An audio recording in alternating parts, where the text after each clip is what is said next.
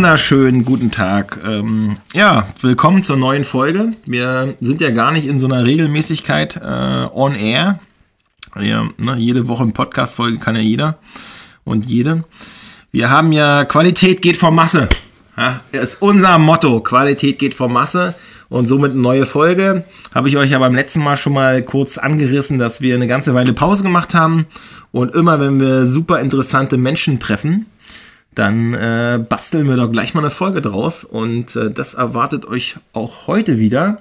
Ohne großen kunstvollen Teaser oder so steigen wir da gleich ein und haben die Zeit zum Quatschen.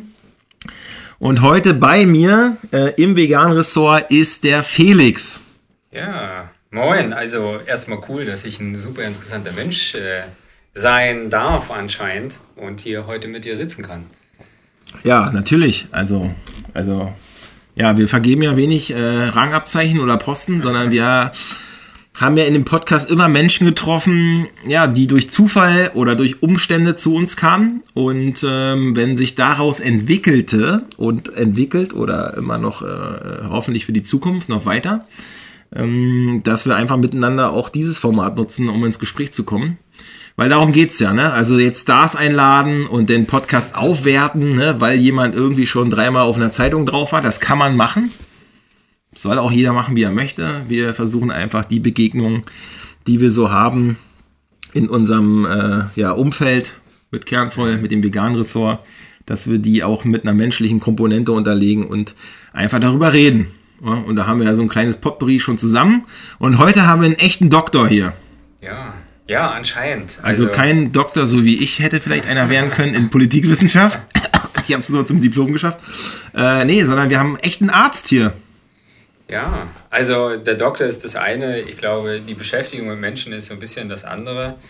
Aber ja, also Christian, du hast recht, ich bin Onkologe, beschäftige mich also viel mit Menschen und äh, mit Krebs. Und äh, ich glaube, da ist es auch gut naheliegend, dass Ernährung einen großen Stellenwert macht und äh, gar nicht so ungewöhnlich, dass, glaube ich, wir uns besser kennenlernen durften in dem letzten Dreivierteljahr ja schon. Ähm, weil ich glaube, das, was ich mit meinen Patientinnen und Patienten mache, das gilt ja auch für mich. Und das ist eigentlich auch so in gewisser Weise mein Anspruch an meine Kolleginnen und Kollegen da draußen, auch so ein bisschen selbst auf sich zu schauen. Wie gehe ich persönlich mit Ernährung um? Und ich glaube, das betrifft auch viele andere Erkrankungen. Aber ich will gar nicht so weit vorweggreifen. Ich glaube, das wird sich in den nächsten Minuten. Ja, wir lassen das hier einfließen. Ergeben. Also, ja. ich bin ja selber mal äh, auch ein bisschen aufgeregt, eh bei jeder Folge und freue mich auch über die unterschiedlichsten Perspektiven. Aber ich erinnere mich immer noch gut an die Folge ähm, mit, äh, ja, die ich mit dem äh, Pfarrer machen durfte. Und da war ich ja auf jeden Fall tief beeindruckt von der Sachlage. Ja, weil wir reden ja viel über Veganismus und wie das uns so berührt. Und da war ich schon beeindruckt, weil er hat ja viel aus der Bibel ähm, oder sag mal, tiefes Bibelwissen veganisiert. Ja? Und das, da hatte ich ja schon meine Punkte, wo ich dachte, wow, ja? also auch wenn ich kein gläubiger Mensch bin, also jetzt nicht äh, von der traditionellen Kirche und auch so, glaube ich, äh, übersichtlich so meine Gläubigkeit, äh, lieber die realen Fakten. Und ähm, ja, ich glaube, heute ist es ähnlich. Ich guck mal, was, was passiert. Ja, ich nehme es jetzt einfach vorweg. Äh, also da bin ich schon gespannt, wie wir das so machen. Also ich bin ja hier auch äh, so ein bisschen mit veganer Ernährungsberatung und so, ne? Und da habe ich ja die Bücher schon mal rausgelegt. Also als ich wusste, wir machen jetzt endlich einen Podcast, da habe ich mir nochmal Krebs und Ernährung rausgepackt, ne? Aus dem Thieme Verlag und die China Study. Ja. Ich glaube, die ist ja auch eine der populärsten Bücher, Studien, das, was man so in der veganen Szene zu dem Thema Krebs und Ernährung hört, oder? Ja, also das Witzige ist ja jetzt, du sagst, du bist so ein bisschen aufgeregt. Ähm, das geht mir ganz genauso, weil ich glaube, dass es gar nicht so unbekannt ist, so Ärzte als solches und im Laufe ihres Studiums spielt die Ernährung unbedingt nicht die erste Rolle. Wir beschäftigen uns viel mit Krankheiten, das Studium ist sehr lang. Ähm, das, das war meine erste das, Frage übrigens. Wie lange ist es wirklich? Ja, also wie lange ist es wirklich? Nehme ich vielleicht gleich einmal vorweg, wenn alles gut läuft, sechs Jahre. Und dann kommen noch fünf bis sechs Jahre Facharztzeit dazu. Ähm, aber in Warnung für alle, die das mal machen wollen, die zweiten fünf, sechs Jahre gibt es auch schon Gehalt dafür. Insofern ist das gut zu überbrücken. Na dann kann man auch noch Arzt werden. Aber was, was halt immer so spannend ist, auch, und das ist, macht auch den Podcast heute, glaube ich, auch so aus, dass ich zwar Mediziner bin und mich viel mit Krankheiten beschäftige und auch mir mein Bild mache über Ernährung. Auf der anderen Seite aber Menschen wie du, die also als Menschen, als Ernährungsberater ähm, durch die Gegend gehen und Menschen dahingehend beraten, wie sie sich gut ernähren können, bei Medizinern häufig viel zu kurz kommt. Das heißt, und das, das ist auch ein großer Punkt zu meiner, meiner Ansicht, es geht eigentlich am Ende des Tages nur gemeinsam. Denn wenn ich zurückschaue, der, also die Zeitspanne, die ich mich in meinem Studium mit Ernährung befasst habe, also mit, mit, dem, mit dem Anteil, der mir also verpflichtend zugegönnt war und auch examiniert wurde, liegt wahrscheinlich eher oh Gott, jetzt, jetzt muss ich ja muss ich nachprüfbare Quellen zitieren, aber ich habe so im Gefühl, das war nicht viel mehr als wahrscheinlich so sechs bis acht intensive Stunden ähm, in sechs Jahren und alles andere kommt dann eben so nebenbei, aber es steht tatsächlich nicht an erster Stelle und das ist auch etwas, was ich erst gemerkt habe, als ich in den Beruf gegangen bin. Ähm, und du hast ja schon erwähnt, China Study ähm, oder Ernährung bei Krebserkrankungen und so weiter. Und was ich viel erlebe ist, und das, das finde ich total überraschend und irgendwie auch gut, dass den Input über diese Fragen genau ich von meinen Patientinnen und Patienten bekomme.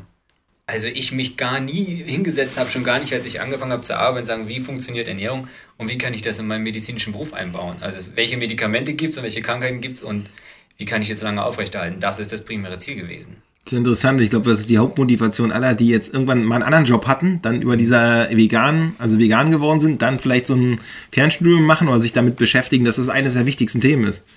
Also neben Tierethik, ja, ähm, ja. Gesundheit. Also ja. war für mich ja persönlich auch so der, sag mal, der Schlüssel in diese ganze Frage Ernährung auch nochmal politisch so hoch zu hängen, wie man andere Sachen politisch gesehen hat vorher.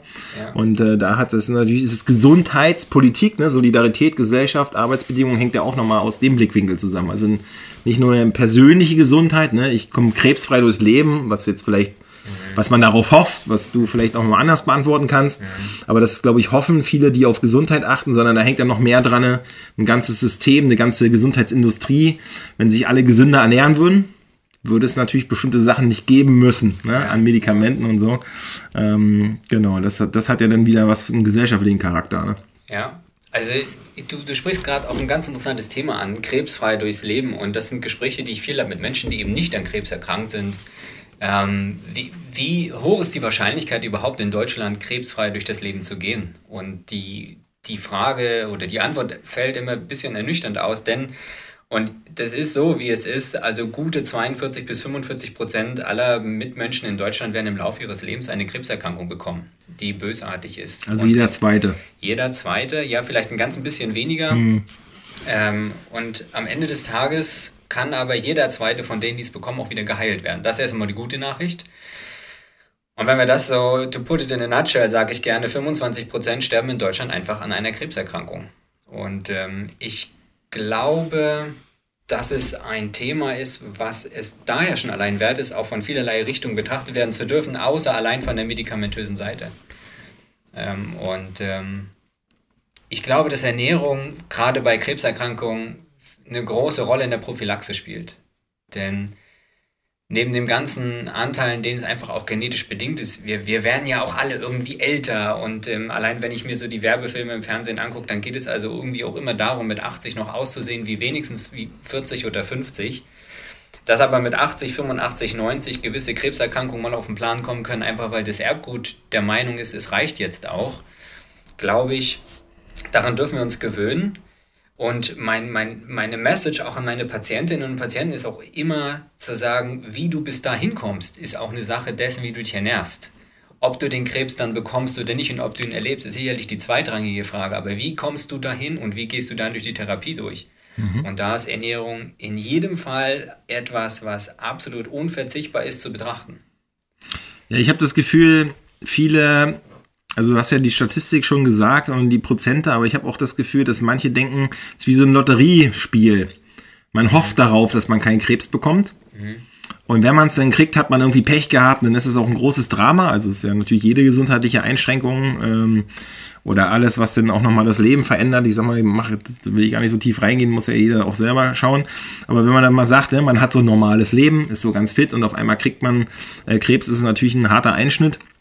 Ähm, und dass es irgendwie vom Feeling her ist, ho hoffentlich trifft es mich nicht. Mhm. Und die Beeinflussung davon wird, äh, kommt immer ein bisschen kurz halt. Ne? Mhm. Weil das, was ich aus der Literatur erfahren habe, musste dann einfach mal reingrätschen, mal, ne? Mhm. ist, ähm, dass ja erstmal die Krebszelle an sich nichts Ungewöhnliches ist im Körper. Ne? Die Frage ist, wann erkennt der Körper die Mutation der Krebszelle äh, nicht mehr? Ne? Also wann wird dieser geplante Zelltod, wenn der Körper merkt, ja, das geht in die falsche Richtung, wir lassen die, Zelle, äh, die Zelle absterben, mhm.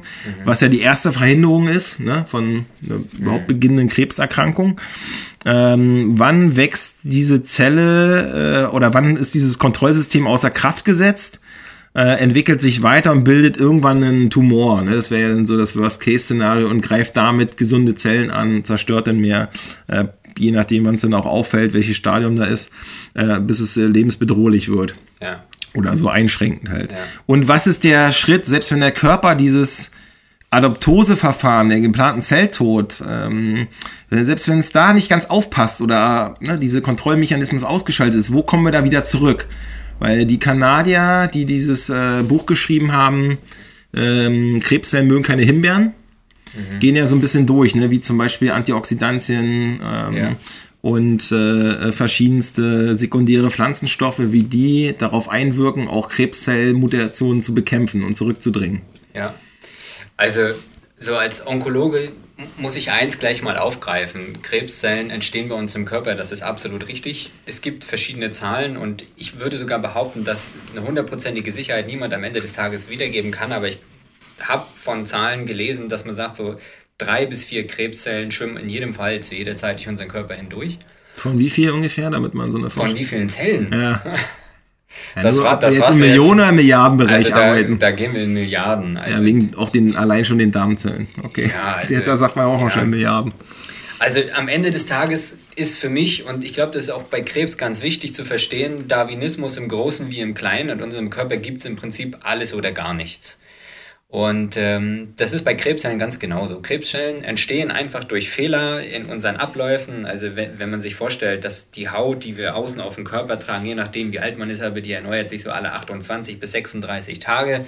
Je älter wir werden, desto länger dauert das Ganze eben einfach auch. Und Brauche ich ja gar keine Creme. Ja, nee, brauchst du eigentlich nicht. Also eigentlich sind wir immer gerade mal 30 Tage alt von außen. Ah ja, gut. Ähm, aber die Qualität der Kopie, die da von unserer Haut im Laufe eines Lebens eben zigtausende Mal entsteht, wird halt immer schlechter. Also wenn ich ein Blatt Papier kopiere und ich mache das 10.000 Mal, dann sieht das Blatt halt einfach auch nicht mehr so schön aus wie am ersten Tag. Aber diese Kopie ist dann eben auch trotzdem nicht gerade viel älter. Ähm, und so ist es mit Krebszellen auch. Es entstehen Krebszellen ständig bei uns im Körper. Das ist ganz normal. Das ist auch in Ordnung so, weil der Körper produziert ja auch ohnehin Massen an weißen Blutkörperchen, die darauf abgezielt sind, alles das, was nicht zu uns gehört, zu beseitigen. Und allein dieser Prozess sorgt ja schon dafür, dass Krebszellen entstehen, weil da immer wieder auch mal Zellen dabei sind, die einfach so blöde sind, dass sie nicht das machen, was normalerweise die richtige Körperzelle tun soll. Also wird sie auch relativ schnell wieder beseitigt.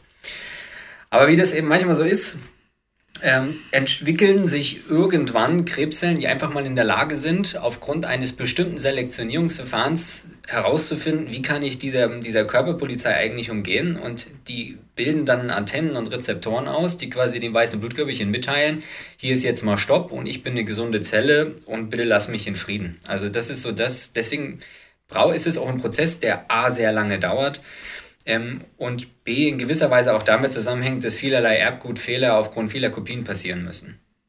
Und diese Krebszellen sind ja dann schlussendlich schon gut trainierte Zellen und ich sage manchmal auch, das finden meine Patientinnen und Patienten manchmal ein bisschen deprimiert, eigentlich sind es Geschwisterzellen unseres Körpers. Also das sind unsere Geschwister, die da in uns heranwachsen.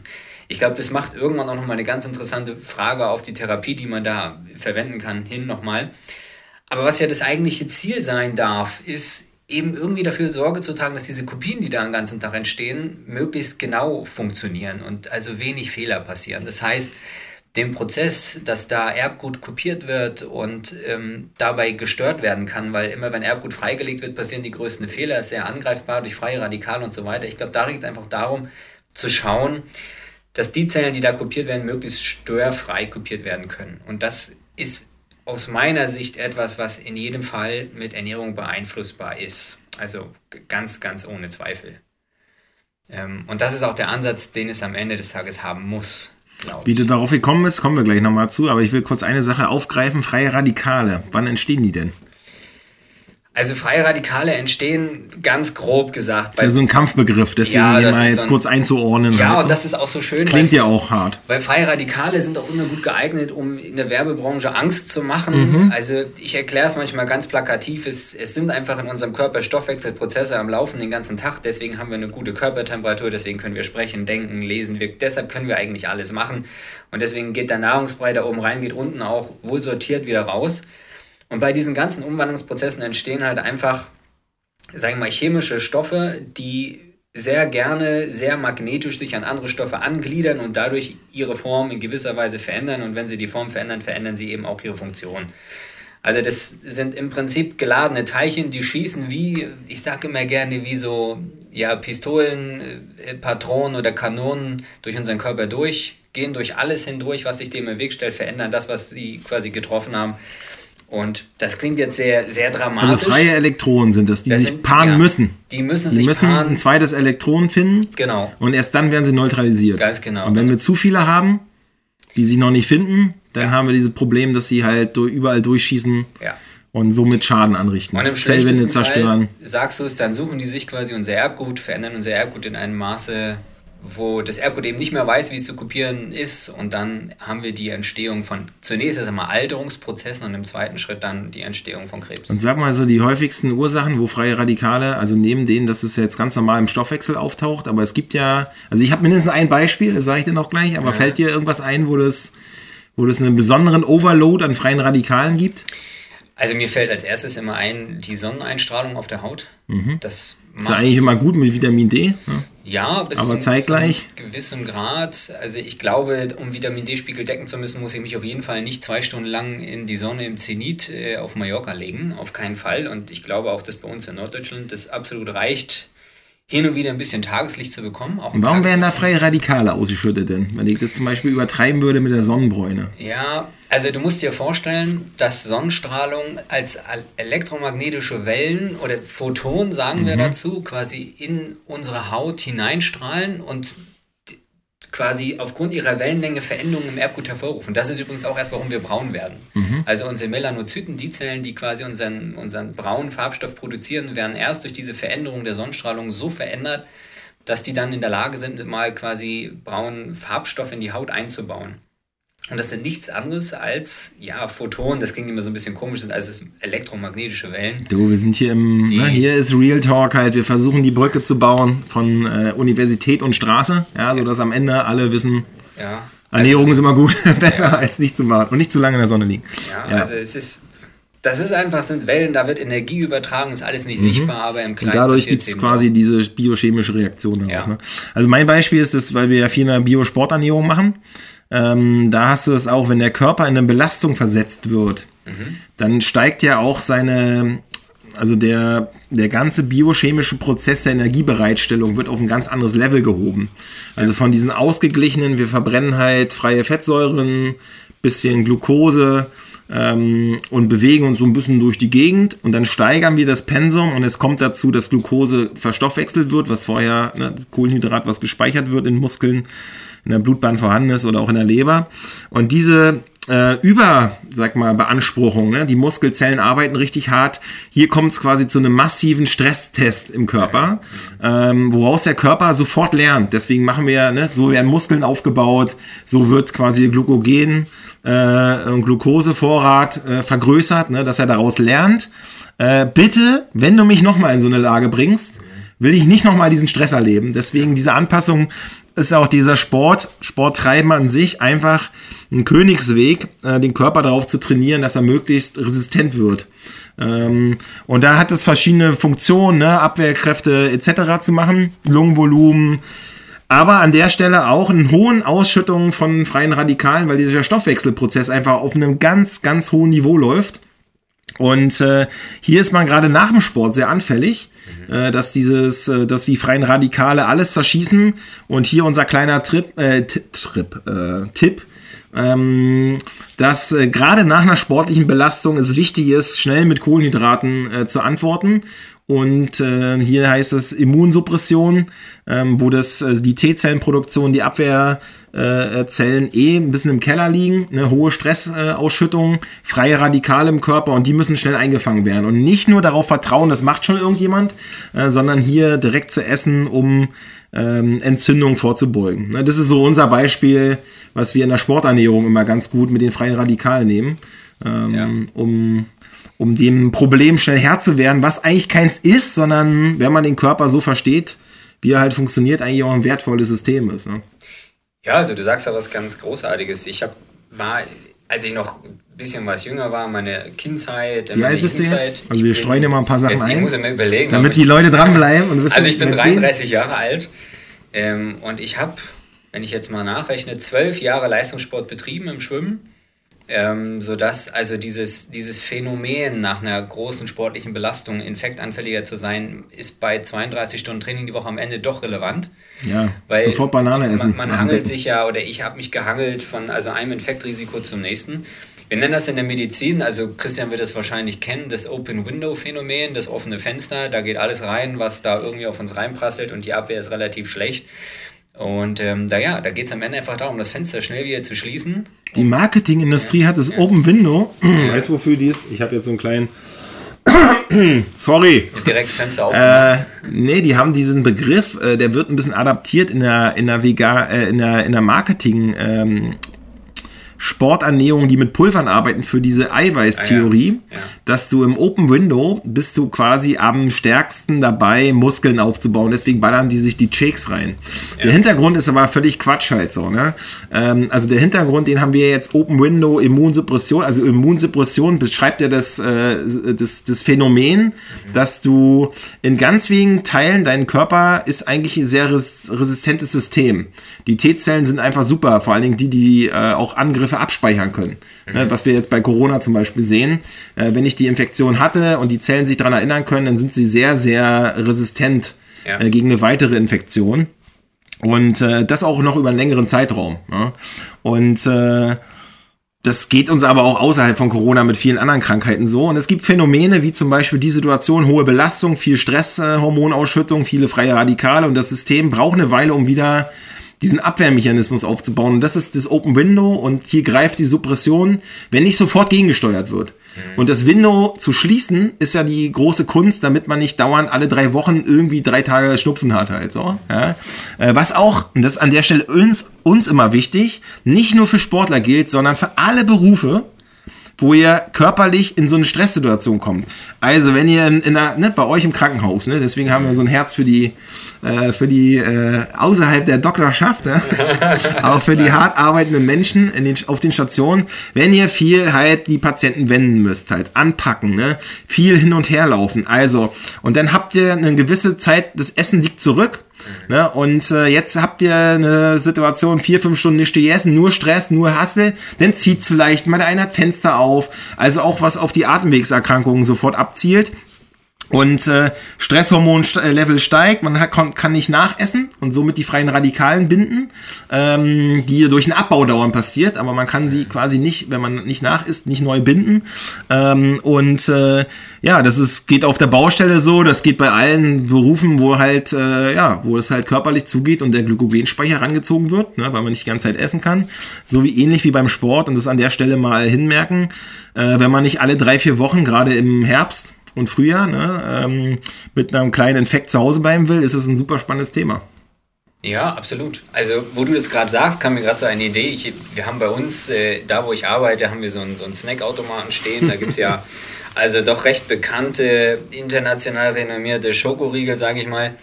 Ähm, das will ich dich jetzt fragen, Christian, das fällt mir gerade so ein. Äh, ist denn so ein Schokoriegel in der Lage, dieses Open Window genauso gut zu schließen wie vielleicht eine Vollwerternährung. Ähm, Wie würdest du das sehen? Weil also ich jetzt hier so sitze, so mal ganz plakativ würde ich sagen, ja gut, dann habe ich sechs Stunden Stress, dann hole ich mir also einen guten Snickers und dann ist das Fenster wieder zu. Ja, das, äh, was begleitet wird, das ist interessant. In der Sporternährungswissenschaft kann man das ganz gut nachlesen. Also ich verweise an der Stelle, ich mache jetzt hier keine Keynotes oder so, ne? kann man sich selber recherchieren oder uns anrufen, äh, sage ich das. Ähm, also ja und nein. Ne? Die Frage ist, wie hoch ist die Belastung? Wenn du jetzt wirklich im Spitzensport unterwegs bist und du ballerst alles raus, was du hast und du bist wirklich an einem Punkt, wo dir, wo diese Umstellung, wo dein Glykogenspeicher leer gezogen wird, der reicht, wenn der gut aufgeladen ist, alles gut eingestellt hast, ne, betreut und äh, schön, reicht der vielleicht für 90 Minuten. Dann springt der Körper nach und nach, weil er, du kannst ihn weiter belasten, aber das wird immer langsamer. Dann ist wieder die freie Fettsäureverbrennung äh, vorherrschend. Ne? Also die ist eh die ganze Zeit da, aber wenn du es schaffst, dann sind es nur 20 Prozent und äh, Glykogen und Glucose sind 80 Prozent und hat einen höheren Wirkungsgrad. Das ist ja das, worauf der Sportler, die Sportlerin abzielt in dem Moment. Äh, und das ist dann hat das viel mit Sauerstoffvolumen, was man umsetzen kann in dem Moment ne, an Energieleistung. Und ähm, wenn die zur Neige geht, die freie Fettsäure reicht ja, da könntest du, könntest du weiter schwimmen, total langsam, aber bestimmt noch drei, vier Wochen. Mhm. Ne, rein von den Kilojoule-Zahlen, die das, die freien Fettsäuren freisetzen könnten, auch Jetzt seht ihr Felix nicht, aber Felix äh, äh, ist äh, sehr schlank. Ja? Äh, auch da würde dein Körper genug Energiereserven haben, dass du drei, vier Wochen auch ohne was dazu zu essen kannst du weiterlaufen, spazieren gehen. Äh, das wird zwar immer langsamer und dir wird grummelig und alles, das hat nochmal andere Sorgen, aber der Körper würde auch die Glucose fürs Gehirn irgendwann umwandeln aus den Fettsäuren. Äh, das ist ja das, worauf bei Keto und so abgezielt ja. wird, aber das ist eine Notsituation. Ne? Wenn wir da jetzt nochmal zurückkommen, wie kann man dem kontern? Also ich würde mal empfehlen, wenn du richtig ausgepowert bist, ja, Konter die Open-Window-Geschichte, die Immunsuppression, die drohende Konter die mit schnellen Kohlenhydraten. Und da kann es auch ungesund sein. Äh, weil hier greift folgendes Phänomen. Es wird ohne Insulinausschüttung, wird dieses Zucker sofort in die Zelle transportiert. Das ist die Besonderheit, wenn der Glykogenspeicher angegriffen ist, leer ist. Und das ist das, was man ausnutzen kann direkt nach der Belastung. Wenn ich aber nicht krass belastet bin, also wenn ihr jetzt doch irgendwie arbeitet den ganzen Tag und das ist jetzt nicht wie im Profisport, wo es auf den Punkt ausgelaugt wird, für eine Trainingseinheit, für ein Spiel, für einen Wettkampf, wie auch immer, äh, sondern es ist über einen längeren Zeitraum. Dann kann es natürlich auch gefährlich sein, dass äh, hier die Situation nicht so ist, dass es ohne Insulinausschüttung halt in die Zellen geht, sondern mit Insulin. Und das heißt immer auch Fett, Depot an Anhäufung halt so, ne? Also das ist ein schmaler Grad. Ich würde aber trotzdem dafür werben, dass die Belastung in körperlichen Berufen so hoch ist, dass äh, mit Kohlenhydraten nachgearbeitet wird, aber dann mit gesünderen. Ne? Also eine Banane ist zum Beispiel Gold wert, äh, ne? wenn man jetzt äh, nicht viel gegessen hat. Und man merkt aber, jetzt hat man richtig einen durchgezogen. Ne? Man kommt auch vielleicht ins Schwitzen, das ist ja auch mal ein Indikator dafür, ne? je nachdem, wie unterschiedlich man darauf reagiert. Aber so geht's mir zum Beispiel nach einer auch moderaten Sporteinheit eigentlich eine Banane rein äh, oder andere ähnliche, ein Haferriegel, Notfalls beiß ich halt vom Baguette ab, ne? Also, ne, Dinkelbaguette noch ein bisschen hochwertiger als so ein Weißmehlbrötchen oder so. Das, das, ist, das sind aber die Sachen, die in bestimmten Phasen ohne Insulinausschüttung gehen. Das ist unmittelbar nach der Belastung. Ja. Ja, oder man nimmt es als Trick vor der Belastung, um einfach die Aus, also die Umwandlung der Energie aus Glykogen äh, schneller darauf zuzugreifen. Aber bloß nicht so viel, weil wenn der Blutzuckerspiegel zu schnell hochgeht und in der Belastung wieder fällt, ist auch nicht geil. Ja. Also ja. Open Window Theorie kann man gut kontern, wenn man die äh, kennt. Und wenn wir da zum Krebs zurückgehen, ist es ja hier immer die Königsfrage, wie konter ich die zu hohe Ausschüttung von freien Radikalen. ja. ja. Und das wäre zum Beispiel, indem man äh, diesen Zickzackkurs nicht so fährt im Körper. Also würde ich mal rausdeuten als Nicht-Onkologe, ähm, wenn ich den Blutzuckerspiegel in den Zickzackkurs versetze, weil die Kohlenhydrate, die ich zu mir nehme, halt einfach äh, so minderwertig sind, dass sie zu schnell verbrannt werden. Und an der Stelle haben wir öfter gesagt, ne, also minderwertige Kohlenhydrate haben immer die Gefahr, dass das ins Blut, also dass der Dünndarm kein großes Problem hat, Nährstoffe zu aufzunehmen. Also er kennt sie als relativ schnell, ah ja, Energie und schießt sie ins Blut, während bei Vollkornsachen, komplexeren Zuckerarten äh, die Energie über den Dünndarm, wenn sie aufgenommen wird, die, der Nährstoff abgegeben wird und zwar tröpfchenweise oder langsamer, ne, wenn man sich das Bild eben vorstellt. Ne? Also es wird was reingedrückt, einfacher Zucker, komplexerer Zucker, es wird ins Blut langsamer abgegeben. Und das quasi würde auch bedeuten, dass die Insulinausschüttung ähm, gleichmäßiger ist und dadurch die freie Radikalenausschüttung im Stoffwechselprozess sich langsamer abträgt, als wenn du in diesen Blutzuckerspiegelspitzen arbeitest, wo die halt permanent ballern. Ja, und ich glaube, ja, also ich bin da ganz bei dir. Das ist ja auch gar nicht mal das Einzige. Also wenn ich mir vorstelle, unsere Bauchspeicheldrüse, die liegt so, wenn man im Auto sitzt, direkt an der Unterkante des Lenkrades. Deswegen ist es auch so eine schöne Verletzungsregion bei schweren Verkehrsunfällen. Aber das ist ja nun so ein, ja, also wenn man die mal anfasst, sage ich mal, sieht es eher aus wie so ein bisschen wie Lungenhaché. Hast du schon mal angefangen? Ja, ja. Also, das, weil ihr im, im Studium, Studium erleben wir das. Okay, ja, da packen also, wir das alles. Also im Studium da liegt wird der Körper, eine richtige Leiche. Da liegt ein Verstorbener, genau, der so nett war, sich der Forschung zu widmen. Und ähm, im Studium wird also genau, werden Menschen einmal bis ins kleinste Detail zerlegt und dann danach in gewisser Weise auch wieder zusammengepflegt. Okay, das, das hast du uns denn voraus, dass man sich das auch nochmal, dass du auch eine Haptik dazu hast. Ja, also ist ein bisschen, ich fand immer, es sah aus wie Lungenhaché in, in eine Möhre gepresst. Das ist so die Bauchspeicheldrüse, die liegt dann da irgendwie und so quer hinterm Magen. Mhm. Und es ist ja die, die Funktion, die diese Bauchspeicheldrüse hat, allein mit der Produktion vom Insulin, ist ja, wenn wenn, wenn wir also Kohlenhydrate zu uns nehmen, die innerhalb von wenigen Minuten rasch im Körper anfluten, dann kennt die Bauchspeicheldrüse das in erster Linie eigentlich gar nicht. Mhm. Also wo in unserer Evolution auf die letzten Jahrhunderttausende ja, oder Millionen Jahre eigentlich ja auch zurück, war dann die Bauchspeicheldrüse also in der Situation, dass innerhalb von wenigen Minuten dieser ganze Zucker aus der Blutbahn wieder geschafft werden musste. Und die Bauchspeicheldrüse, die jetzt bei uns hier drin ist, die weiß nicht, dass wir 2022 haben. Das ist einfach mal ganz wichtig. Also, da gab es noch keinen Industriekapitalismus mit Lebensmitteltechnologie ja, und ja, also wie verrückt, Masse wenn, wenn, wenn, du mal guckst, wie lange braucht der menschliche Körper, um sich also in der Evolution überhaupt zu entwickeln. Wir reden über Billionen von Jahren. Und unser Essverhalten hat sich, glaube ich, also es, ja, korrigier mich, aber ich, ich gehe mal gerne zurück auf Bismarck irgendwie, wir haben da die ersten Versicherungen, Krankenversicherungen und so weiter. Das ist jetzt ungefähr 150 Jahre her. Und aber in 150 Jahren verändert sich kein Organ im menschlichen Körper derart, um sich diesen neuen Herausforderungen zu stellen. Und wenn diese Bauchspeicheldrüse also jetzt in Bruchteilen von Sekunden da Zucker ja, und Essen war ja da zu der Zeit auch eine soziale Frage. Ja. Ne? ja so, ja. Das, äh also ich, ich würde ja sogar fast so weit gehen zu sagen, war Zucker zu der Zeit nicht manchmal eher auch noch ein Gewürz als irgendwie ein Kalorienbringer mit. Also den zu isolieren, das äh, natürlich noch nicht halt, ne? aber das, ja. du hattest eine, die soziale Frage bestand ja darin, wie viel Essen die Würste am Tag vorhanden. Ja. Ne? Und welches, über welchen Zeitraum, ne? Und wann, wann kommst du dann was? Da, da ging es doch gar nicht darum, Lifestyle-Themen zu besprechen, wie wir es heute ja. kennen, das ist das eine. Ja. Und es war industriell noch nicht verhunzt. Ja. Es gab viel Rohes und man musste das irgendwie halt selber äh, versuchen zu verarbeiten, je nachdem, welche soziale Situation man hatte. Ja.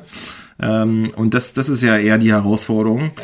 während du heute einfach die Industrie dir alles abnimmt halt so. Und ob jetzt im nicht veganen oder auch im veganen Bereich mhm. ist es halt einfach ein Ausschlastungsthema. Also Ernährung wird degradiert zu einem Maschinenprodukt halt so, ne, was ja. ausgespuckt wird ja.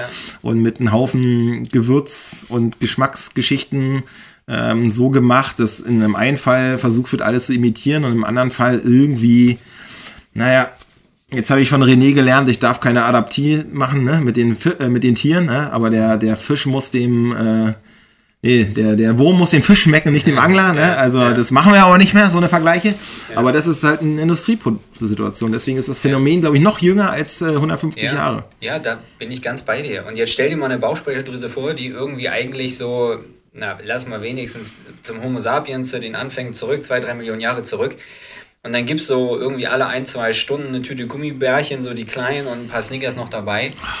Also die muss ja, die, wenn die Bauchspeicheldrüse realisiert, dass da Zucker im Blut ist, fängt die ganz langsam an zu sagen, so jetzt gehe ich mal los und jetzt tun wir das mal in die Muskeln und ins Gehirn, da wo das überall so hingehört. Obwohl ins Gehirn übrigens kommt der Zucker auch ganz gut ohne Insulin. Aber dann stellt diese Bauchspeicheldrüse fest, dass man nach einer halben Stunde noch nicht gut ist, weil da kommt immer noch mehr Zucker, noch mehr Zucker. Das heißt, sie erhöht ihre Produktionsleistung auf ein Maximum. Ähm, und das kann man ein paar Jahre so machen, das kann man 20 Jahre machen, das kann man 30 Jahre machen. Und jetzt passieren hier zwei Phänomene. Denn zum einen produziert diese Bauchspeicheldrüse in Maximalleistung Insulin. Das heißt, unsere Bauchspeicheldrüse geht früher ins Burnout, als dass wir uns entscheiden, sterben zu müssen. Das ist dann so das Phänomen, wo die Bauchspeicheldrüse einfach insuffizient wird, weil die früher in die Rente geht als wir. Und das ist ja eigentlich aus meinem Dafürhalten immer noch das Schlimmste, wenn eigentlich von meinem eigenen Eintrittsalter in die Rente meine Organe schon gut zehn Jahre in der Rente sind. Und zum Zweiten, dass das Insulin, was durch unseren Körper schwimmt, ja nicht nur dafür zuständig ist, sich um den Zucker zu kümmern, sondern das hat auch erheblichen Einfluss auf den Fettstoffwechsel. Mhm. Baut schön Fett an und sorgt jetzt dann einmal dafür, dass der Zuckerüberschuss irgendwie in Reserven für die Zukunft gebastelt wird aber dass dieses Fett dann wieder Einfluss darauf hat, wie dann mein Insulin wirkt und wie mein Zuckerhaushalt aussieht, ist ein Teufelskreis. Das pur. ist Diabetes 2, oder? Das ist Typ 2 Diabetes, mhm. genau. Und ich bin kein Endokrinologe, also kein mhm. Fachmann für diese ganzen Abläufe. Aber mir ist schon auch klar, dass selbst dann die Therapie eben dieser Zuckererkrankung mit Insulin, also wir spritzen jetzt dem Körper äh, irre, das Insulin, irre. was die was nicht mehr produzieren nicht mehr kriegt, kann. um quasi möglichst wenig sich umstellen zu müssen auf gewisse Art und Weise, ähm, das ganze Phänomen ja eigentlich nur noch verschlimmern. Ja. Ja, ich, ich haue da nochmal einen drauf, also deswegen halte ich auch nichts von ähm, komplett äh, Verzicht auf Kohlenhydrate, weil die, die Bauchspeicheldüse darf einfach nicht verlernen, das zu produzieren. Ähm, deswegen halte ich auch nichts von Keto-Diäten und diesen ganzen Sachen halt. Das, das ist wirklich alles äh, wieder eine Antwort der Diätindustrie ähm, und mit verschiedensten Sachen vielleicht an Trends und hier und da und Schlankheitswahn, der ganze Scheiß. Man kann es einfach runter reduzieren. Ich würde das darauf vertrauen, worauf der Körper eigentlich ausgelegt ist. Jetzt nehme ich mal spezielle Krankheiten außen vor. Also wenn jetzt jemand zuhört, der sagt, nee, ich hab aber ganz wichtig und so. Ja, wenn das ärztlich so rausgefunden wurde und man hat eine Zöliakie, ist gar keine Frage. Ja, ähm, aber ich gehe mal global auf die Masse drauf, halt, die dann bestimmte Trends hinterherläuft fokussiert euch auf das, was die Biochemie im Körper eigentlich kann halt so. Das ist, das langsam zu aufzunehmen. Also hochwertige Kohlenhydrate, ne? Vollkorn als Stichwort. Dass die Insulinausschüttung nach und nach läuft. Langsam, so wie es angedacht war. So wie quasi, und das hat ja dies, das hat diesen Hintergrund. Zwei Sachen, die, der Körper braucht Energie, um überhaupt was zu machen. Und wenn es anstrengender wird, ne, dann braucht er eine höherwertige äh, Energie. Das ist hier die Kohlenhydrat, der Zucker, möglichst komplex, weil komplex heißt langsam zerlegen, gut verteilen, gut speichern. Ein bisschen Fett speichern ist ja auch nicht schlimm, weil wenn es zu einer Belastungssituation kommt, kann man sie abrufen und wenn es eine Zeit lang nichts gibt, kann man auch noch Energie abrufen. Mhm. Ja, und wenn man das heutzutage gleichmäßig verteilt, ohne diese Lernkalorien wie Industriezucker, wie zum Beispiel Alkohol, ne? ihr kennt ja, ich bin ja bekennender Nicht-Alkohol-Fan, äh, äh, ja? ähm, dann kann ich da eine ganze Menge mehr machen, als jede drei Monate irgendeiner Diät-Theorie in der zu rennen und gesellschaftlich auch etwas schräg rüberzukommen, sag ich mal, ne? Weil wenn ich irgendwann, wenn ich das jetzt schon unseren Trend sehe, letzter Satz dazu, ne? wie Catering bestellt wird bei uns oder manch andere Sachen, ich will nicht wissen, wie es in zehn Jahren ist. Wenn 20 Leute in einem Raum sitzen und davon 15 Leute unterschiedlichste Art und Weisen haben, was sie können, vertragen können, was nicht, und wo ich sage, viel Psychologie dabei ist. Ja, also wenn wir zurückgehen und sagen, okay, kein überzüchteter Weizen und das ist eh klar, ne, diese ganze Industrieproduktnummer mal rausräumen aus dem Leben und äh, hier weiter hochwertig essen. Ne, da habe ich mehr von, als wenn ich irgendwann ein völlig verkompliziertes Ernährungssystem habe äh, oder am Ende meine, ne, wenn ich auf alles quasi keine Acht gebe, wie du sagst, eigentlich schon in Rente gehe und meine Organe lange schon am, am, im Eimer sind halt so. Ne? Ja, ja. Also ich finde ja diese, diese Betrachtungsweise Keto-Diät und ich habe mich damit selber beschäftigt, natürlich auch als Sportler und Paleo und, und was es nicht alles gibt, immer in Abgrenzung zu Essigkohlenhydrate, ja oder nein. Und was ich viel in Gesprächen auch schon erlebt habe, auch in ärztlichen Aufklärungsgesprächen, wo also der Trend tatsächlich eher zur sogenannten Urkost geht. Ich ernähre mich jetzt so wie der Neandertaler. Das ist ja immer so der schöne Ausdruck. Ich sag mal, der Neandertaler, der ist ausgestorben, den gibt es nicht mehr. Also wir sind nicht aus den Neandertalern hervorgegangen, sondern aus dem Homo sapiens, muss man mal ganz klar sagen. Da gibt es noch einen guten Unterschied. Und die Sache ist, ist ja schön, wenn ich mich heute so ernähre.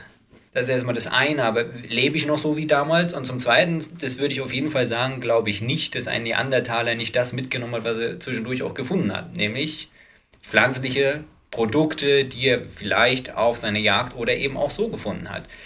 Und dass Ausgrabungen heutzutage immer uns beweisen, also dass die Ernährung damals primär fleischlich war, hängt sicherlich auch damit zusammen, dass einfach mal pflanzliche Produkte schlechter zu in Ausgrabungen schlechter zu finden sind als vielleicht Knochenbestandteile der Zähne von irgendwelchen Tieren, die gegessen wurden. Also woher will ich dann heute wissen, ob nicht unser Homo sapiens oder der Australopithecus, der ja noch um einiges älter ist, vier, fünf Millionen Jahre zurück als der erste aufreckende Menschenaffe, ob der nicht vielleicht auch primär einen großen Pflanzenanteil in seiner Ernährung hatte. Was ich im Übrigen in jedem Fall glaube.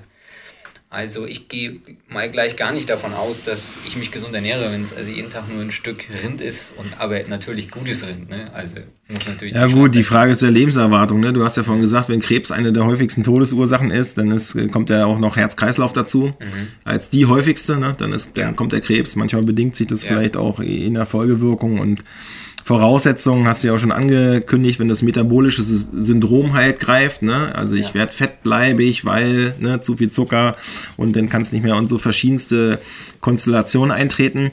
Dann ist auch nochmal interessant, wie lange hat denn eigentlich der Mensch gelebt? Jetzt, ich will gar nicht auf diese Diätform jetzt so lange mhm. rumreiten, aber die Frage ist, welche Lebenserwartung hatte ich denn? Ne? Weil wenn ich meinen Körper mit tierischen Eiweißen zu verstopfe halt, mhm. dann habe ich halt hinten raus ein anderes Problem, je nachdem wie wie alt ich da äh, in dem Moment werden konnte.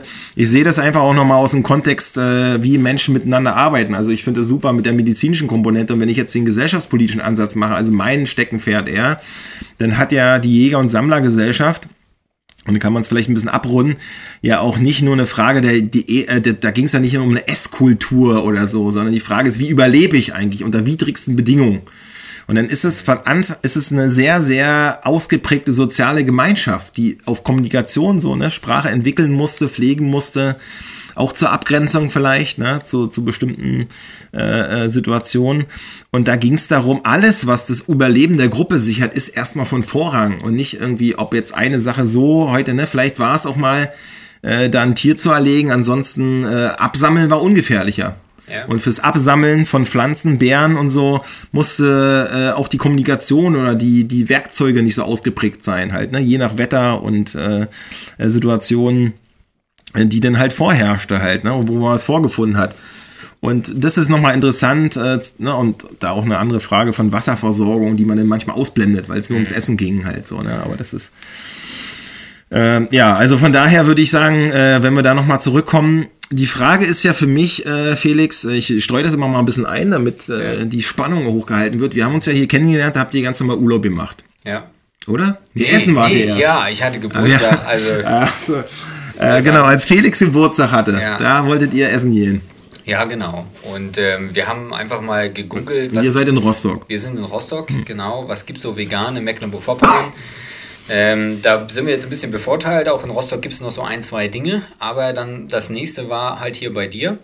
Das ähm, sind, wie viele Kilometer sind das eigentlich? 60. 60, Rostock. Ja, ja. Mecklenburg ist ein weites Land. Ja, aber, aber relativ völlig in Ordnung, genau.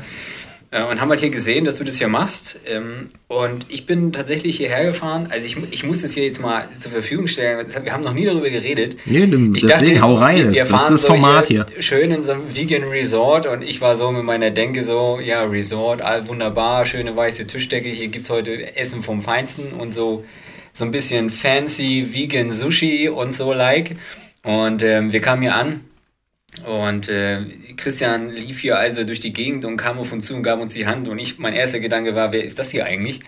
Also, hä, ich dachte, ich bin jetzt hier der Gast und wieso ist hier noch niemand anderes? Und äh, dann war das so, ja, hier, da könnt ihr euch schon mal hinsetzen, weil die anderen Tische sind schon besetzt. Also ich war quasi in meiner Erwartungshaltung erstmal total verwirrt. Ähm, und sag mal, diese verletzbare Erwartungshaltung, die ich also dann quasi schon beiseite steckte, kam dann das Essen ähm, was alles andere als fancy war, aber gut bürgerliche Küche. Und das hatte ich bis zu dem Zeitpunkt noch nie erlebt. Und ähm, da fing für mich an festzustellen, weil ich war schon vegan, aber auch zu sagen, es muss nicht fancy sein, es muss nicht ähm, das irgendwie Lauchzwiebeln im Dreieck geschnitten sein. Es geht auch ganz klassisch ländlich. Und ich war richtig satt. Also ich erlebt es, habe das im Vorfeld häufiger erlebt, wenn ich auswärts essen mal vegan und so weiter, dachte, okay, ja, da hätte es jetzt noch eine zweite Portion sein dürfen, sage ich mal, aber manchmal ist ja dann auch so die Frage, kann ich mir das denn noch leisten? Also ich kenne durchaus vegane Lokalitäten, da bezahle ich also für meinen im Sechseck geschnittenen Sojakäse irgendwie mit einer Scheibe Zwiebel obendrauf gutes Geld. Ähm, das war einfach der Überraschungsmoment auf deiner Seite an dem Punkt. Und was mich überzeugt hat, war dann halt auch einfach zu sagen, also wir sind hier, wir sind hier alle irgendwie auf Augenhöhe und das hat mich einfach überzeugt. Ja. Und seitdem hat sich das entwickelt und heute wundere ich mich nicht mehr, wenn ich hier komme und meinen Platz zugewiesen bekomme.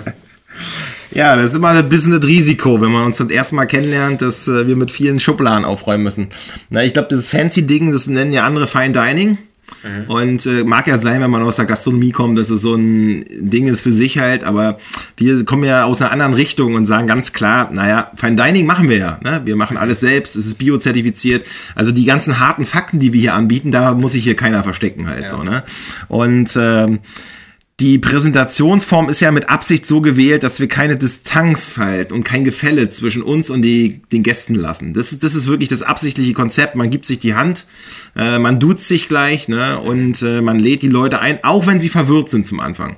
Und das ist immer das Witzige für mich, ne, wenn die, die von außen kommen, äh, weil die, die Gäste, die kommen, die hier übernachten, die kriegen das ja nochmal auf eine andere Art und Weise mit bei der Hauseinweisung oder wenn man schon vorher mal telefoniert hat, dann kriegen die schon mit, uh, das ist irgendwas anderes, ne? Ähm, und wir, ich habe auch nicht viel Zeit, ne? gerade für die, die außen kommen, mhm. äh, relativ schnell das Konzept so zu erklären, dass sie wissen, worum es geht. Und ja, das ist ja klar, das, also wir machen Fine Dining, ohne Fine Dining zu machen. Mhm. Ähm, weil es, es ist wichtig, was drin ist und nicht, ob man äh, rumfaked beim Aussehen. Und klar, ich meine, man kommt zum Essen, man muss satt werden. Also das ist auch jetzt, ne? Also du hast jetzt gut bürgerlich gesagt, wir haben ja viele Facetten drauf. Mhm. Ähm, du hättest an dem Moment, weil es ja Überraschungsmenüs hier immer sind, hättest du auch eine Sushi-Platte kriegen können. Mhm. Äh, eine selbstgemachte, das, mhm. das können wir auch machen. Oder einfach einen hochwertigen Tempeh-Döner, einen Burger. Mhm. Ähm, aber das ist witzig, dass du wie du das beschreibst, weil ich habe euch ja auch erlebt, als ihr erstmal völlig überfordert waren. Ja. Und ich dachte, die kommen nie wieder. Ach, tatsächlich? Ich dachte danach, Nein. die kommen nie wieder, weil das ist, das überfordert die Bäden ah. halt so. Ja, und nun sitzen wir hier. Und als ihr euch dann gemeldet habt, dass ihr ein Haus buchen möchtet. Ja. Weil ihr euch hier, genau, dann kamt ihr nochmal, habt ein paar Tage Urlaub gemacht und dann nochmal ja. mit euren ja, Bekannten halt ja, so, ne? Ja. Und dann hat äh, Felix irgendwann so ganz schüchtern gefragt, äh, äh, wie ist denn das so mit der Versorgung unter der Woche, kann ich mir da Essen mitnehmen? Ja. das fand ich, äh, und dann haben wir versucht, auch in diesem letzten Winter, wo es ja auch immer mal wieder Beschränkungen gab und äh, ein bisschen umständlich war, aber wir einfach jeden Tag auch trotzdem hier ein paar Sachen probiert haben, dass wir dich, äh, ja, einfach auch mit Essen versorgt haben. Ja. Und du hergekommen bist immer. Wir haben einmal die Woche zusammen gegessen und du hast immer drei Essen mitgenommen. Ja, genau. Perfekt. Also von daher ist manchmal, ne, falls ihr äh, manchmal damit struggelt, ja, was machen die da eigentlich? Ja. Seid einfach offen. Lasst einfach die äh, äh, Schubladen weg, die euch manchmal in Restaurants begegnet sind. Weil das, das wird, ja, also das machen. Wer ein Restaurant aufmacht, orientiert sich immer am Restaurant. Und wir haben halt viele Facetten, bis hin, dass wir hier zusammen eine Folge machen. Und was habt ihr davon, wenn wir einen Eindruck erwecken, ah, guck mal hier, das sind jetzt hier die Jans, ne, die machen das und das, das muss ja. auf jeden Fall verhindert werden und von daher äh, versuchen wir lieber über so eine Sachen zu reden. Ja. Okay, dann haben wir das auch mal einsortiert, ja, außerhalb von der, also finde ich ja sehr gut, Felix, zu, zu wissen, dass du, wie das so rüberkommt halt. Ich werde mir Mühe geben, dass ich genau das beibehalte. ja, super. Also lasst eure Kommoden zu Hause und dann das ist, das ist nice. Ähm, ja, sag mal im Studium, hast du ja vorhin gesagt, ne? du bist jetzt 33, hast dein halbes Leben äh, eigentlich als äh, Student äh, der Medizin und äh, Facharztausbildung verbracht. Ja, ja. Bist jetzt aber Oberarzt schon im Klinikum Rostock. Ja, also ich bin Funktionsoberarzt. Das, das sage ich immer auch mal gerne dazu. Also wer sich mit der Hierarchie einer Universitätsklinik beschäftigt, wird feststellen, dass mitunter einige Hierarchiestufen besetzt sind. Dazu gehören auch die klassischen Oberarztstellen. Und um das zu umgehen, kann man, ähm, wenn, wenn sich das Angebot bietet, einfach Oberarzt einer Funktionseinheit werden. Und das nennt sich Funktionsoberarzt. Ähm, wird ein bisschen anders entlohnt. Also eher ein bisschen was geringer als eine klassische Oberarztstelle. Aber, und darauf kommt es für mich am Ende des Tages auch an, ich übe die Funktion eines Oberarztes aus, habe also gewisse Einflussmöglichkeiten, die mir wichtig sind. Und Darum geht es auch. Was ja zu ja. unserem Thema mit der Ernährung äh, total spannend ist. Ne? Ja. Wie, du hast es, weiß nicht, ob du es vorhin einmal kurz gesagt hast, halt, aber ich würde es mal holen. Was, was, was, was ist der Umfang in der Arztausbildung zum Thema Ernährung? So mal für alle, die so manchmal ja, und das. Da unterschiedliche Sachen hören. Und du stellst jetzt so eine, so eine richtig. Was schöne, ist ein Stani im Lehrbuch? So, Was so ist das? Ist das da vorgesehen? Oh, also, ich, ich habe. Die ersten ich, Semester? Ich habe auch, als ich hierher gefahren bin heute zu dem Podcast, überlegt, Mensch, wie, wie groß ist eigentlich der Umfang von Ernährung im Studium? Und dann fiel mir so ein auf den Weg dadurch, dass ich überlegen muss, wie groß der Umfang überhaupt war, habe ich festgestellt, ich kann mir eigentlich gar nicht erinnern, überhaupt was davon gehört zu haben. Das heißt, ich habe mal gelernt in Physiologie Makronährstoffe, Mikronährstoffe, fettlösliche, mhm. wasserlösliche mhm. Vitamine. Also die Grundlagen sind da. Mhm. Ich kenne auch die, die, so die Tagesdosen, die empfohlen werden. Kennst du deine Kalorienzufuhr, die du für dich also meine Kalorienzufuhr bemesse ich quasi an dem Umfang meines Bauches. Ich gucke dann an mir runter und denke, also muss, dürfen so über 2000 oder unter 2000 Kilokalorien am Tag sein. Ich mache das so eher so im Langzeitbeobachtungsprozess. Mhm. Ich kenne selber meine nicht und damit will ich vielleicht auch mit so einem Vorurteil ausräumen. Ich bin zwar Arzt, aber die gesunde Ernährung ist mir nicht in die Wiege gelegt und mhm. ich weiß selbst meinen Kalorienbedarf nicht am Tag. Ich, ich gucke auch nicht ähm, und messe auch nicht aus, ob ich die benötigte Menge an Vitamin C, B12 oder Folsäure täglich zu mir nehme. Also ich mache das so. Echt? Das ist ja kein Schnelltest? Also nee, bin ich ein bisschen also enttäuscht. Ey. Ich habe manchmal Freunde, die kommen zu mir und sagen, du, ich wollte mich mal von dir beraten lassen, hier das und das esse ich. Also wie viel Milligramm und Nanogramm brauche ich denn jetzt eigentlich genau von was? Ähm, und wo genau ist das drin und was muss ich jetzt essen? Und ich kann dir das alles ausrechnen, ich kann dir das auswiegen und so, aber mehr als das weiß ich nicht. Und ich weiß, dass es sekundäre Pflanzenstoffe gibt. Also das habe ich, was heißt, ich weiß natürlich bedeutend mehr, aber das habe ich aus dem Studium mitgenommen und das reicht dann aber auch schon. Und Ernährungsform, Veganismus, Vegetarismus, alles, was es da so gibt, hat im Studium keinen Bestandteil. Aber ich weiß wohl auch, und das, das lernen wir Mediziner eben auch, Lifestyle hat Einfluss auf Lebensqualität und auf Krankheit und dann ist der Punkt an dem Satz aber schon gesetzt. So. Okay, und wie bist du jetzt selber vegan geworden? Wenn es so ein bisschen rudimentären Einflug gibt, aber man ist ja trotzdem, vermute mal, so viele Ärzte gibt es ja noch gar nicht. Also, wie viele Ärzte sind da vegan bei euch, weißt du? Ja, ich. Okay, gut. Von einigen. also wir haben. Wir wollen ja jetzt keinen hier vorstellen. Also ich habe eine Kollegin, für die bestelle ich Essen mit, deswegen ist die also genötigt vegan-vegetarisch. Die ah. hat also gar keine andere Option. Er genießt das irgendwie auch sehr. Ähm, aber ja, was jetzt halt, was war deine Frage? Also wie bin ich dazu gekommen? Ja, ja wie, wie bist du jetzt vegan geworden, wenn es so eher ne, rudimentäre also, Zugangsweisen gibt im Studium? Ja. Und man ja vielleicht bist du sicherlich auch so aufgewachsen wie fast alle. Ne? Also ja. unsere Generation doch mit Fleischkonsum. Ne? Ja. Das wird ja erst die nächsten Generationen betreffen, dass das ganze, ja. das ganze Generation gar keinen Kontakt hatten zu, also Fleischkonsum. Absolut. Ja, also 90er Jahre bin ich groß geworden. Da gab es also die Gesichtswurst zum Frühstück. Ich weiß nicht, wer die noch kennt. Das ist irgendwann Bärchenwurst. Die, die Bärchenwurst abgelöst. Bei mir war es noch ein Smiley. Ich kann mich da noch gut dran erinnern. Also ich selber kenne ihn nicht mehr, aber mein Sohn hat die immer zum Anfang also gegessen. Es lädt auch total ein. Ähm, und ich habe mich dann einfach im Rahmen meiner Promotion viel mit Mastdarmkrebs beschäftigt und dachte, Mensch, überall steht da so Fleischernährung macht erhöht so das Risiko vom Mastdarmkrebs. Und ah ja, da habe ich so gedacht, wieso eigentlich? Mhm. Ähm, und habe mich dann belesen, was ist alles so da drin, was macht eigentlich die Ernährung mit Fleisch aus und ähm, wieso ist es so, wie ist das verarbeitet? Und dann habe ich relativ schnell festgestellt, aha, die Art der Verarbeitung ist ein großes Problem. Ähm, und dann habe ich mir einfach selber angefangen, die Fragen zu stellen, gerade auch so im ärztlichen Kontext. Ich wollte es dann einfach wissen. So, wie alt warst du da? Also nur, dass da? man zeitlich kurz also einschätzen kann? Das ist gute fünf Jahre her. Das war so ein, zwei Jahre. Also schon nach dem Studium, aber in, ja, der, in der Ausbildung. Ja, absolut okay. nach dem Studium. Mhm. Also im Studium war für mich völlig klar, wer, wer also sein Schöne, Kind schöner Mensa, Mensa also, Ja, also vegan, das war für mich im Studium, was wer das macht, also der hat, der weiß einfach nicht, was sich gehört. So, ne? Okay. Das, macht, also nur, auch, macht alles falsch. Ja, also und das wusste ich auf jeden Fall, das ist gefährlich und so. Ähm, und dann habe ich angefangen, einfach mal zu recherchieren. Und neben dessen habe ich eigentlich auf mich selber geguckt und habe gedacht, was, also, A, was für Patienten sehe ich? Und habe dann irgendwann angefangen zu fragen, was, wie ernähren sie sich eigentlich? Was machen sie so einen Tag? Wann essen sie? Was essen sie? Wie essen sie?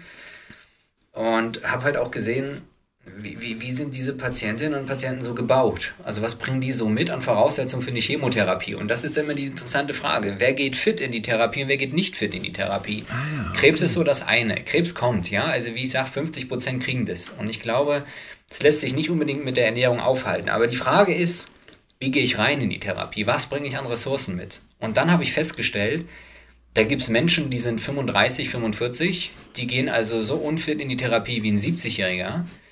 Und ich hatte meine 90-jährigen Patienten, die gehen in die Therapie fitter als ich. Also fitter, versuch mal zu übersetzen, damit ich mir das vorstellen kann. Also jetzt Belastungs-EKG. Nee, ganz klassisch. Komme ich mit dem Rollator, mit dem Rollstuhl in die Praxis? Komme ich aufrecht gehend? Kann ich Treppen steigen? Kann ich so selbst, krass. Ja, so krass. Dass ja. ich quasi, wenn ich nicht alleine, sag mal, im vierten Stock die Treppe hochkomme, ja, ja. dass meine Aussichten, eine Krebstherapie Absolut. zu überstehen, schon scheiße sind. Absolut. Ah ja, krass. Also Fitness heißt. Also die mich, einfachsten Bewegungsabläufe auch im Alltag schon ein Problem darstellen. Ja, mhm. also es fängt bei mir, ich frage, können Sie den Tisch alleine decken oder macht es nur Ihre Frau? Also er ist so ein bisschen plakativ, aber häufig sind die mhm. Frauen die Fitteren. Interessante mhm. Frage eigentlich, auch warum, ja. Ähm, und dann, also wenn, wenn ein Patient mit 45 Jahren aufgrund bestimmter äußerlicher Bedingungen, die er einfach jetzt auch mit sich rumträgt, aufgrund also weil er dick ist zum Beispiel, weil er dick ist zum Beispiel, ja, mhm. nicht mehr in der Lage ist, zwei Etagen zu steigen, ohne eine Pause machen zu müssen, dann weiß ich doch ganz genau, den kann ich jetzt kein Gift in den Körper schütten, nicht in dem Maße, wie es braucht, um bösartige Zellen zu beseitigen. Mhm. das funktioniert eigentlich ganz hervorragend, aber ich schädige natürlich auch gesunde Zellen. Und wenn die schon bedeutend geringer funktionsfähig sind, dann habe ich ein Problem. Und es ist so ein schönes Beispiel. Ich hatte erst kürzlich eine 70-jährige Patientin. Also mit 70 ist man in der Medizin so gerade dabei, ein bisschen als älter betrachtet zu werden. Mhm. Und ähm, die hat nun Krebs gekriegt. Und die hatte keine Nebenerkrankungen, nichts. Das ist ja immer schon echt beeindruckend. Und die saß bei mir im Aufklärungsgespräch und sagte ja so, nun bin ich 70 Jahre alt und ich habe mein ganzes Leben lang einfach Sport gemacht, ich habe mich gesund ernährt, ich habe wenig Fleisch gegessen, all diese ganzen Sachen. Und jetzt sitze ich hier bei Ihnen und kriege Krebs. Das ist doch ungerecht. Ja, interessant. Und da habe ich so gedacht, ja, das ist ungerecht, aber den großen Vorteil, den sie jetzt hat, ist, sie ist A 70 geworden. Das muss ich ganz klar mal sagen. Und die hat mit 70 keine Nebenerkrankung. Und das hat uns die therapeutischen Optionen zu 100% offen gelassen. Ah, das ist ein, äh, also wirklich, das haben wir auch im Vorgespräch nicht irgendwie so hergeleitet, ja. sondern das ist jetzt wirklich ein, super interessant, dass du das einfach mal ein bisschen noch ja. weiter ausführst. Ja. Weil das ist ja nochmal ein Punkt, nicht nur, dass du, weil viele vielleicht krampfhaft zum Veganismus, vegetarisch oder so gehen, weil sie dann hoffen, ich komme so durch. Ja. Aber wenn du am Ende quasi die Wahrscheinlichkeit doch dich treffen kann, was wir vorhin schon erläutert haben, dann ist das ja jetzt eigentlich auch nochmal ein richtiges Argument, sich nicht komplett, sagen wir mal, verloddern zu lassen, ja. ähm, sondern immer am Ball zu bleiben, damit, wenn es passiert, der Widerstandshintergrund äh, ja. so stark ist, dass du nicht nur die Story von Sportlern zum Beispiel, die Krebs kriegen ja. und äh, den heilen, weil sie halt dann dagegen arbeiten, sondern auch wenn das als Normalo, ne, in Anführungsstrichen, in dem Alter passiert. Also das ist ja auch, wenn, wenn ich jetzt Menschen erzähle, wenn du Wahrscheinlichkeit, dass du Krebs kriegst, liegt bei 50 Prozent. Da gibt es die einen, die sagen, okay, dann tue ich jetzt alles im Leben dafür, dass das nicht passiert. Das mhm. ist immer so ein bisschen angstbehaftet, sehe ich dann. Mhm, ja. Und dann gibt es die, die kapitulieren und sagen, nur 50 Prozent, ne, dann kann ich auch weiter rauchen, dann kann ich eigentlich alles so weitermachen, weil mhm. es eh 50-50. Ähm, wo ich auf jeden Fall sage, ja, es ist 50-50, aber wie gehe ich rein und dann, wie überlebe ich das? Die Frage am Ende des Tages ist, darf ich zu den 25% gehören, die das schaffen? Und da hat auf jeden Fall die äußerliche Konstitution und mein, meine, mal, alles, was an meinem Körper abläuft, hundertprozentig mit zu tun. Hm. Ja, ist interessant. Man äh, ab und zu liest man Mensch davon oder kriegt das erzählt, dass quasi selbst in der Krebstherapie davon abgeraten wird, die Ernährung umzustellen. Ja. Wie ist denn das in deinen, also in deinen hab, Gesprächen mit der, zum Thema Ernährung? Wenn hab, du jetzt sagst, okay, Krebs ja. ist da, wir müssen ihn bekämpfen. Ja du hast eine gute Verfassung, da können wir gegen angehen mit den und den Maßnahmen. Sag mir mal da so die Top 3 der, der wichtigsten Maßnahmen so im Allgemeinen. Ne? Weil jetzt ja. können wir ja nicht die Fälle im Einzelnen nehmen. Aber also ganz einfach, ganz plakativ, das wird jetzt einige von euch mit Sicherheit überraschen. Jetzt, Punkt 1 ist für mich, gehen Sie raus. Bewegen Sie sich, kriegen Sie Tageslicht und trinken Sie Wasser. Mhm. Das sind die Top, Top 3 Dinge. Bewegung, Tageslicht, Wasser. Und viele kommen dann immer an und sagen, so, jetzt will ich meine Ernährung ändern. Also ab morgen vegan, weil ich habe jetzt Krebs und jetzt ändere ich da alles. Und es gibt welche, die machen das. Das sind Überlebens, also Angst vor ja. Tod und Überlebensdruck. Ja, und mhm. jetzt komme ich aber, und das sage ich, da bin ich ganz überzeugt davon, bitte keine Ernährungsumstellung in einer absoluten Erkrankungssituation. Weil ich sag mal so, das Kind ist nicht im Brunnen gefallen, aber die Situation ist jetzt, wie sie ist. Und ähm, wenn ich meinen Körper bei einer schweren Therapie oder bei einer schweren Erkrankung zusätzlich damit belastet, eine Ernährungsumstellung durchzulaufen, dann ist das ein Problem. Das ist aus schulmedizinischer Sicht in jedem Fall ein Problem, weil zusätzliche, zusätzliches Gewicht, was ich dann verliere, ist erstmal problematisch, sondern das Ziel ist es, über die Zeit der Therapie die Gewohnheiten möglichst so aufrechtzuerhalten, wie sie auch vor der Therapie waren, weil das ist unser Ausgangspunkt. Und deswegen ist Ernährung für mich vor allem auch prophylaktisch wirksam. Und mhm. wenn die Erkrankung überstanden ist, wenn also der Körper sich dafür Zeit nehmen darf, eine Ernährungsumstellung durchzumachen. Also weil ich, ich bin einer Sache total überzeugt, wenn ich 40 Jahre lang jeden Tag eine Schachtel Zigaretten rauche, wenn es eine halbe ist, oder wenn ich 40 Jahre lang jeden Tag irgendwie 500 Kalorien zu mir, viel zu viel zu mir nehme mit ungesunden Fetten, mit ungesunden Kohlenhydraten und so weiter, ähm, dann wird dieser Körper das nicht gut finden, wenn ich ab morgen sage, so, also jeden Tag ein halbes Kilo Paprika und noch ein halbes Kilo Ananas, weil irgendwo steht, dass das freie Radikale aufhängt, dann ist das zu spät. Mhm. Ja, ist interessant, ja. ja. Dass dieses, ich lodder erstmal dahin und wenn ein Problem ja. ist, geh zum Arzt, der sagt mir ja. schon was. Ist ja so ein bisschen die gleiche Psychologie, ne? Ja. Also alles irgendwie blöd und jetzt, jetzt passiert's halt so, deswegen baller ich jetzt auch rein und jetzt muss es doch klappen, ne? Ja. Ist nochmal auf jeden Fall ein guter Punkt, dass, den du machst, dass es dann äh, auch eine, ja eine sehr konzentrierte Herangehensweise geben muss und kein Aktionismus, zu ja. dem wir ja oft neigen in vielen ja. Punkten, in jeglichen Themen. Und, also ähm, dann eben genau auf jeden Fall nicht. Es gibt viele, ich, ich lese das immer wieder, so Krebsdiäten. Ähm, ach, ich bin, ich, ich, bin, ich bin, das, bin auch ganz ehrlich, ich bin Schulmediziner und wenn ich nicht weiter weiß, dann hole ich mir die Komplementärmedizin immer sehr gerne dazu. Ich mag das, den Austausch. Und ich mag auch, wenn vollumfänglich die Patienten, also ganzheitlich gesehen werden. Ähm, aber ich kenne keine Krebsdiät, die ich empfehlen mag. So, also ich würde jetzt bei keinem Patienten hergehen und sagen, hundertprozentiger Zuckerverzicht. Es gibt Menschen, die damit erfolgreich waren, aber wir wissen nicht, ob diese Menschen nicht auch ohne den Zuckerverzicht erfolgreich gewesen wären. Das mhm. heißt, es gibt, und es wird auch diese Studie nie geben können, leider. Also, dass du dir den Einzelfall immer ne, Also ich nehme so 50 Lungenkrebspatienten, so ab morgen kein Zucker mehr und die anderen jetzt Vollzucker und wir gucken mal, was passiert. Das ist unethisch, das werden wir nie herausfinden. Deswegen, ich glaube, gesunde Ernährung, gesunder Lebensstil, Hauptmotivation ist, wie komme ich durchs Leben und nicht wie lange. Ja, das ist ja, glaube ich, beim Thema Rauchen immer so eine Sache, ne? Dass, mhm. äh, dass du in der Jugendzeit da so, ach, ich habe noch Zeit aufzuhören und das ist die Frage, ne? mhm. ne? Also ich war ja selber mhm. leidenschaftlicher Raucher, mhm.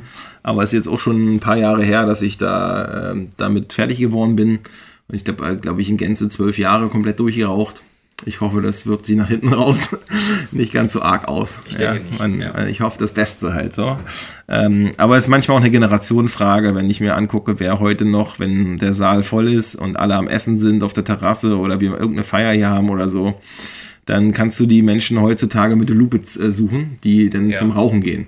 Ja. Also die Klientel, die hier ist. Auf der einen Seite kann ich mir vorstellen, dass einige Hörerinnen und Hörer bei dem Thema Schulmedizin oder ne, so andere Medizinarten äh, auf jeden Fall so ein bisschen stocken.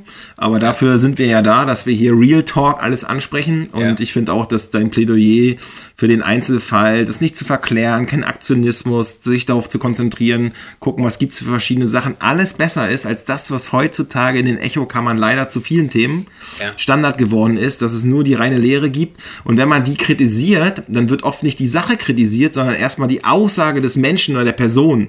Das ist so diese Twitter, dieser linksliberalen Twitter-Aktionismus halt so, ne? Dass, ja. dass es halt sofort äh, äh abqualifiziert wird.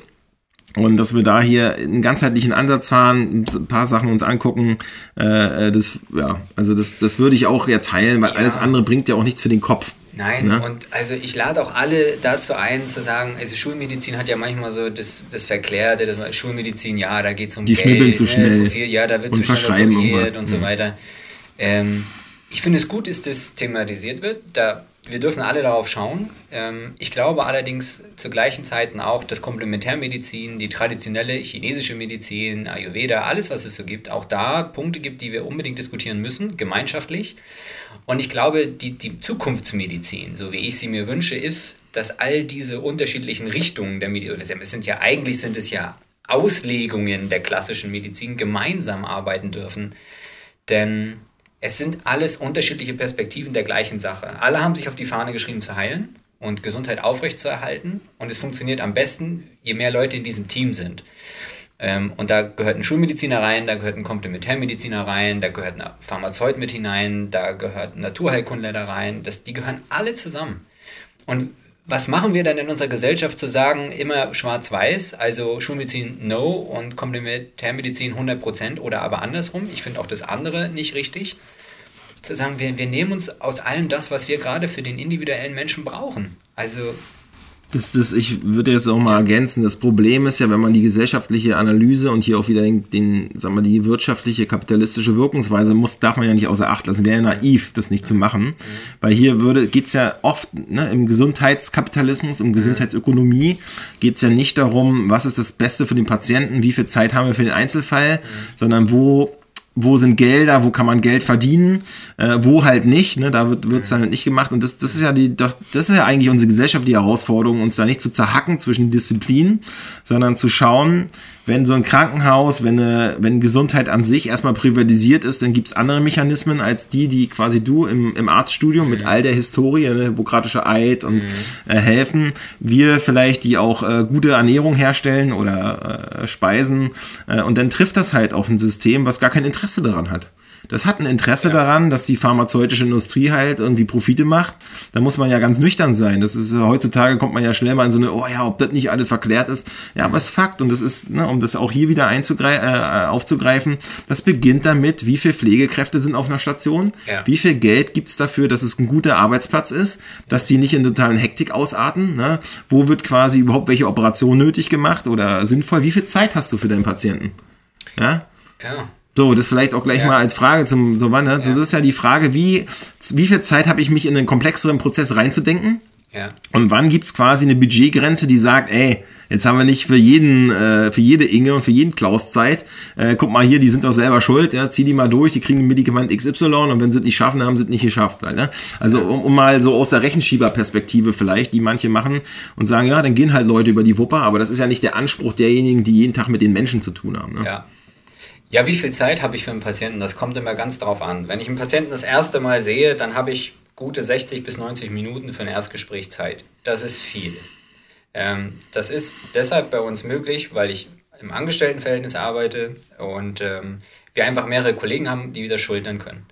Ich weiß, dass das in Niederlassungen mitunter nicht so ist, aber am Ende des Tages kommt es darauf an, was jeder Arzt oder jede, jede Kollegin eben daraus machen. Ähm, Mitunter ist es so, wenn ich, das, wenn ich den Patienten anfänglich gut kennenlernen darf und wenn er mir alles erzählen kann, was der findet wichtig ist, was ich hören muss, und das entscheide nicht ich, das entscheiden immer die Patienten, da, also das funktioniert immer.